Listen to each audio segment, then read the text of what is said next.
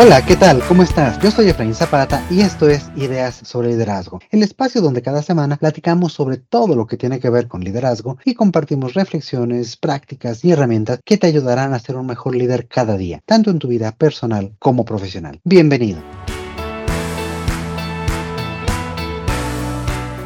El día de hoy me acompaña Edgardo Bustamante para continuar con la charla de la semana pasada sobre este cambio de perspectiva, sobre esta evolución en las organizaciones hacia una visión más humana y centrada en la persona. Así que Edgardo, bienvenido, ¿cómo estás? Muy bien, Efraín, muy contento de estar aquí contigo y de continuar esta charla para profundizar la manera como se debe gestionar este proceso de transformación y también aprender a llevarlo a cabo por parte de los líderes. Antes de comenzar, me gustaría invitar a los amigos que nos escuchan para que comenten con nosotros qué les parece este y otros episodios de, de este podcast y que lo recomienden a sus amigos. De esa manera nos ayudan a llegar a más personas y que nuestra comunidad se nutra para crecer todos juntos. Así que no olviden dejarnos por ahí una reseña en la plataforma de su preferencia y también compartir este o cualquier episodio que les parezca que pueda ayudar a alguno de sus amigos, familiares o compañeros de trabajo. Escríbanos, díganos cosas bonitas para que también nos sintamos aquí saludados y apapachados para iniciar este año. Sí, seguir la conversación en otras plataformas siempre es importante, Comencemos. Hemos estado hablando, Efraín, desde el primer episodio eh, de cómo, cómo se está dando este cambio de visión y de paradigma en las organizaciones que están posicionando en su centro el ser humano como tal. En este sentido, ¿cómo se puede entender la experiencia de los colaboradores bajo esta nueva visión? Claro, mira, la experiencia de los colaboradores es un tema que empezamos a tocar eh, la semana pasada. Es todo un tema en sí mismo. Y eh, a muy resumidas cuentas es esta experiencia de todas las personas que laboran o que tienen una interacción con una organización prácticamente desde el momento en que la conocen hasta el momento en que la abandonan. Entonces, la experiencia del colaborador es este viaje integral que tiene que combinar también el desarrollo personal, el desarrollo profesional de las personas durante su paso por, pues, por cualquier trabajo, por cualquier organización. Ahora, para esta visión cada vez más humana de las organizaciones, este viaje o esta experiencia del colaborador tiene que centrarse mucho en el bienestar integral, en qué es lo que para mí como como individuo es importante y cómo voy a encontrar ciertos de esos temas de relevancia para mí en la organización, en mi trabajo, en las actividades que realizo, en los retos también que me pone la organización y cómo puedo desarrollar eh, pues no únicamente las tareas del diario, ¿no? Sino cómo a través de esos retos, de esas tareas, de esas responsabilidades, puedo desarrollarme como persona. Es decir, puedo aprender nuevas cosas, puedo conocer nuevas personas, puedo encontrar encontrar nuevas perspectivas. Puedo también ver, ya lo platicábamos mucho la vez pasada, el valor de mi aportación, de mi trabajo, de mis resultados para lograr los objetivos macro y para estar añadiendo un valor como muy puntual desde mi perspectiva individual hacia el macro, hacia la organización. Entonces, esa, esa me parece que sería la forma de entender esta experiencia de los colaboradores desde una visión más, más humana de las organizaciones. Como tú dices, es todo un tema, ¿no? Porque implica muchísimas acciones o varias acciones eh, eh, eh, que tienen que, hacerse y también nuevamente es un, dar, dar, un ganar, ganar entre una parte y otra para que esta experiencia sea enriquecedora tanto en la parte profesional como en la parte personal. ¿no? Y fíjate que a diferencia de, digamos, como las negociaciones ganar, ganar, que es lo que tú dices, es un dar, dar, aquí más bien es un encontrar, encontrar. O sea, ambos estamos en el mismo rumbo, ambos estamos, y digo ambos, tanto organización como individuos, ambos estamos alineados hacia lo que queremos lograr y no es que yo te doy esto para que tú me des aquello y nosotros los dos ganamos, no, es que los dos buscamos lo mismo, los dos estamos en sintonía y a través, pues cada uno con esfuerzos diferentes, cada uno con este procesos diferentes, aportamos valor hacia la misma dirección. Esa me parece es la diferencia.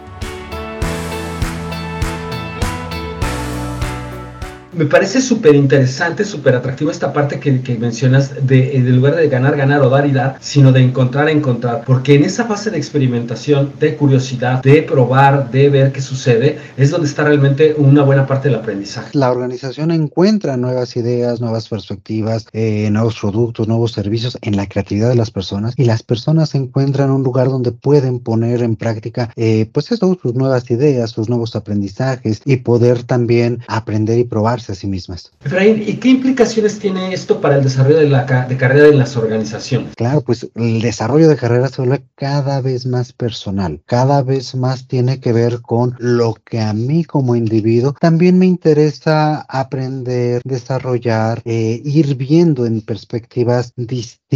Fíjate que aquí un tema importante en las organizaciones es que estamos acostumbrados, digamos, en una visión anterior a que el desarrollo, a que el llamado, entre comillas, crecimiento profesional es crecimiento justamente por eso, porque siempre es vertical, ¿no? Siempre es este, ir escalando, ahora sí que el escalapón organizacional para ser cada vez, digámoslo así, un jefe de mayor jerarquía. En realidad, el día de hoy las organizaciones son cada vez más horizontales. ¿Esto qué consecuencia tiene? Que yo como individuo tengo, por un lado, menos posibilidades de escalar porque hay menos peldaños y por otro lado, tengo menos necesidad también de escalar porque ya el tema de desarrollo no está únicamente dado por esa verticalidad, sino también por una horizontalidad importante. Es decir, cómo yo también aprendo acerca de otros procesos, de otras áreas, de otros equipos, de otro tipo de interacción, de otro tipo de relación. Y eso es lo que va generando un desarrollo de carrera cada vez más robusto.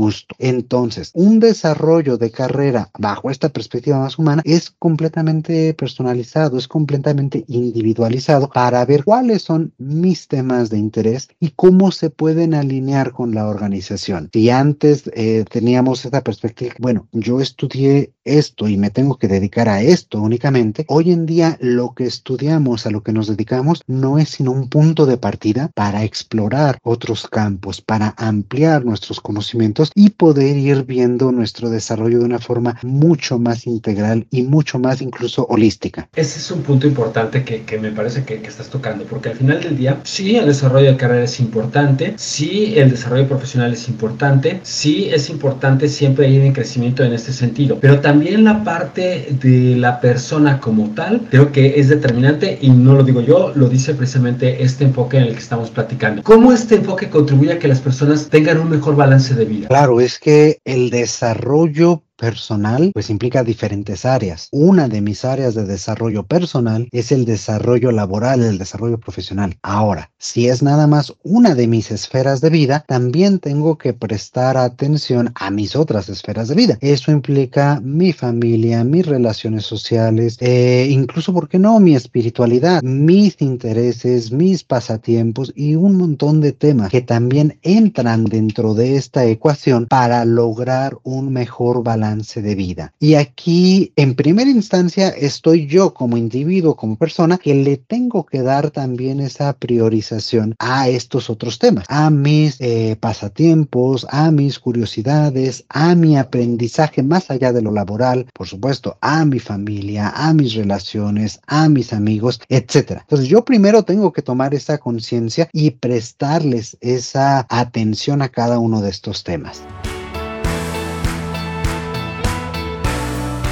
Porque además, y esto también creo que vas a estar de acuerdo conmigo, cuando tú empiezas a tener tus pasatiempos, que no sé, se me ocurre, puede ser la lectura, puede ser el cine, puede ser el deporte, por supuesto, y también en el momento en que tú estás eh, conviviendo con tus seres queridos, en ese momento pareciera que no, pero también hay un crecimiento profesional porque ahí pueden llegar nuevas ideas, pueden llegar formas de innovar, puede llegar un chispazo de, de creatividad que muchas veces al estar siempre en el entorno del trabajo, en la dinámica del trabajo, pues puede no estar bloqueado, pero más complicado de que aparezca, ¿no? Claro, claro, claro. Finalmente somos seres integral. Mm, esta idea de que somos una persona en el trabajo, somos una persona en la casa, somos una persona con los amigos, pues no tenemos tantas personalidades múltiples. Somos un ser único, que por supuesto tiene diferentes comportamientos en la casa, en la oficina, en la reunión con los amigos, pero somos una persona, una persona integral, una persona que tiene eh, pues diferentes puntos de aprendizaje en lo profesional, en lo familiar, en lo social y que finalmente todas eh, se integran o todas convergen en nosotros como un ser integral. Y allí es donde podemos aprovechar todas estas vivencias, todas estas experiencias, todos estos, como tú comentas, chispazos, estos comentarios que a lo mejor un amigo nos hace para ver nuestro trabajo, nuestras responsabilidades de una perspectiva diferente, para poder encontrar una idea innovadora, para poder también abrir nuevos caminos en lo que estamos haciendo y poder, pues, ¿por qué no aprender cosas que parece que no tienen relación con lo que hacemos, pero que nos pueden brindar esa nueva noción, esa nueva forma de ver las cosas? Y allí es donde podemos también fortalecer nuestra creatividad y nuestro desarrollo en todos los ámbitos. Eh, está genial esta parte, Efraín, en que haya la, la posibilidad de que esa creatividad o ese, esa iniciativa de innovación que se da muchas veces en otro ámbito que no es el, el laboral, lo puedas llevar precisamente a tu organización, a tu equipo, con tu líder, o tú como líder lo puedas expresar a tu equipo con total seguridad y confianza. ¿Cómo puede la organización eh, eh, trabajar en este sentido? Claro, decíamos hace un momentito del desarrollo profesional, del desarrollo laboral de las personas y cómo es parte de la integralidad de un desarrollo eh, pues más holístico, más personal. Y allí decíamos, el primer punto es yo como individuo trabajar hacia él. Pero por otro, las organizaciones con esta visión mucho más humana, mucho más centrada en las personas, tienen también que poner de su parte. Y decíamos la semana pasada cómo generas todo este entramado institucional a través de la cultura, de procesos, de políticas, etcétera, para brindar esos espacios y que las personas puedan desarrollar cada una de estas esferas. Eh, un ejemplo claro son, por ejemplo, las políticas de trabajo flexible. ¿Cómo podemos darles a las personas esa responsabilidad de gestionar mejor su tiempo, sus actividades, sus objetivos, sin necesidad de que estén sentados en un lugar de trabajo este, 8, 9, 10 horas, ¿no? Ahora, a partir de, de, este tipo de prácticas como es el trabajo flexible, pues se pueden desprender muchas más iniciativas, mucho más eh, diferentes perspectivas,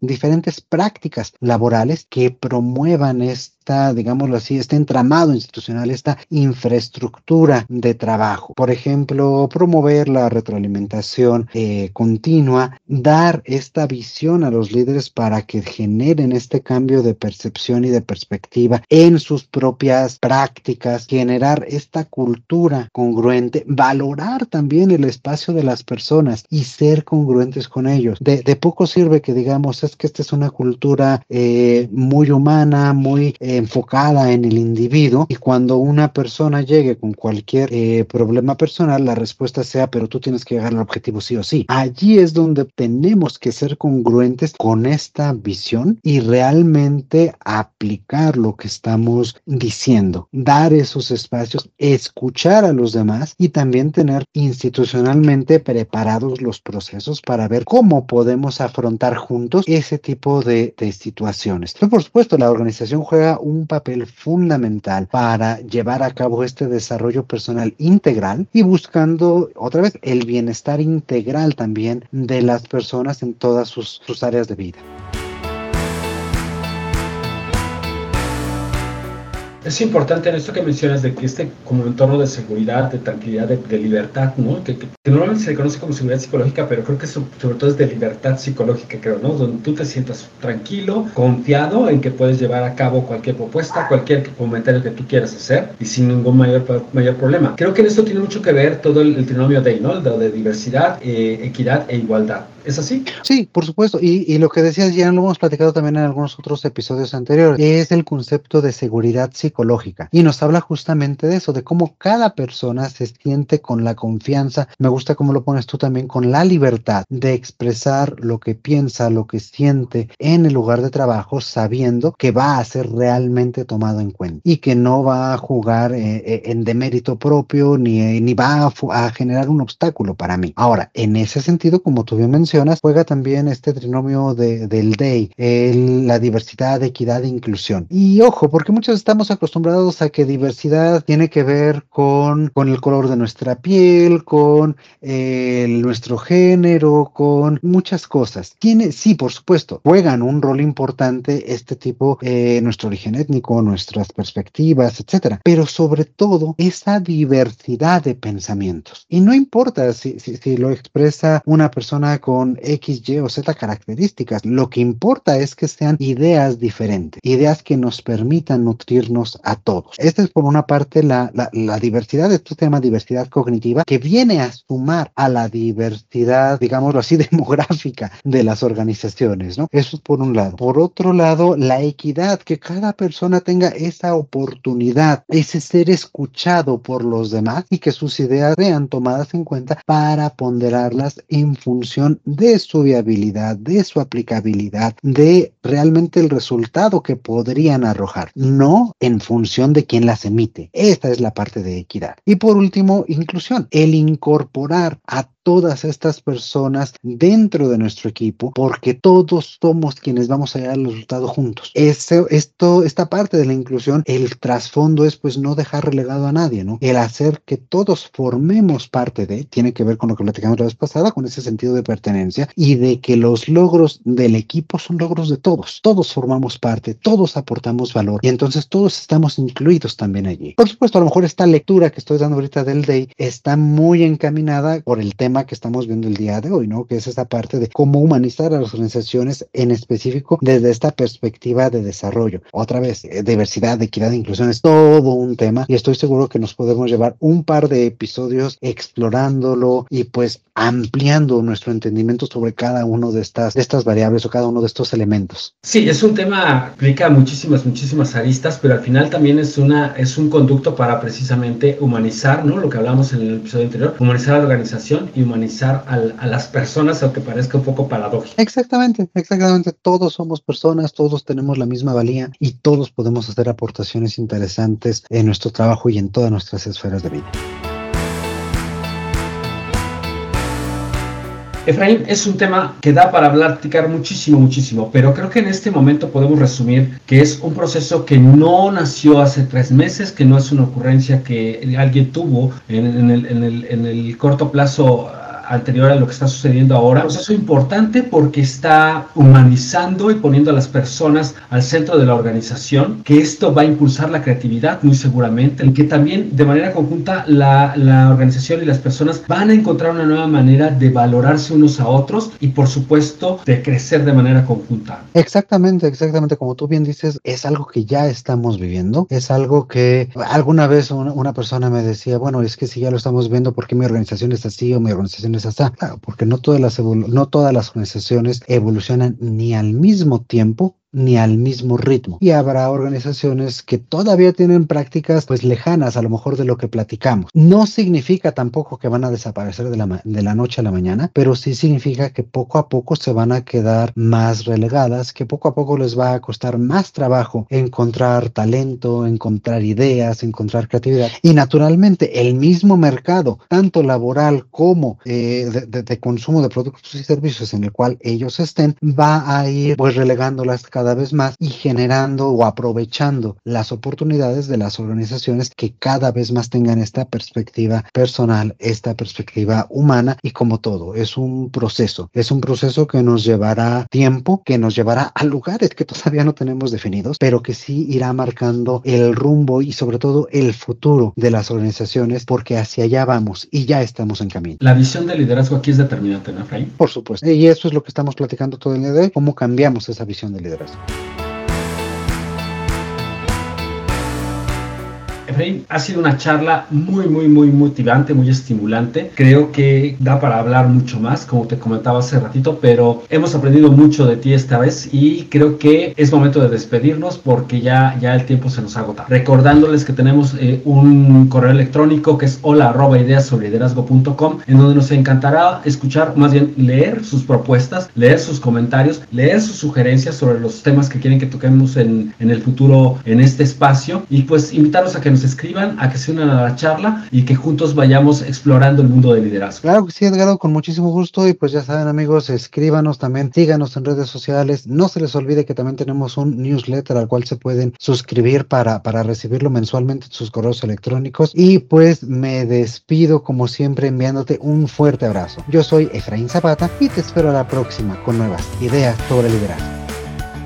El contenido de este podcast es original de Ideas sobre Liderazgo. La conducción y coordinación general están a cargo de Efraín Zapata. La producción es realizada por Edgardo Bustamante. Ideas sobre Liderazgo es una comunidad orientada a mejorar las prácticas de liderazgo y desarrollo de las personas y sus organizaciones.